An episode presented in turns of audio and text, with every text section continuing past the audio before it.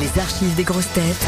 La blague du jour. Une blonde qui va dans une animalerie et elle demande combien ça coûte là cette boule de poil? Le marchand il fait 200 euros.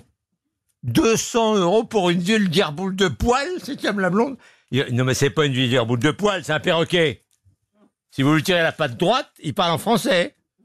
Et si vous lui tirez la patte gauche, il parle en anglais. Elle lui fait et si on tire les deux pattes en même temps? Et le perroquet fait ben je tombe et connasse.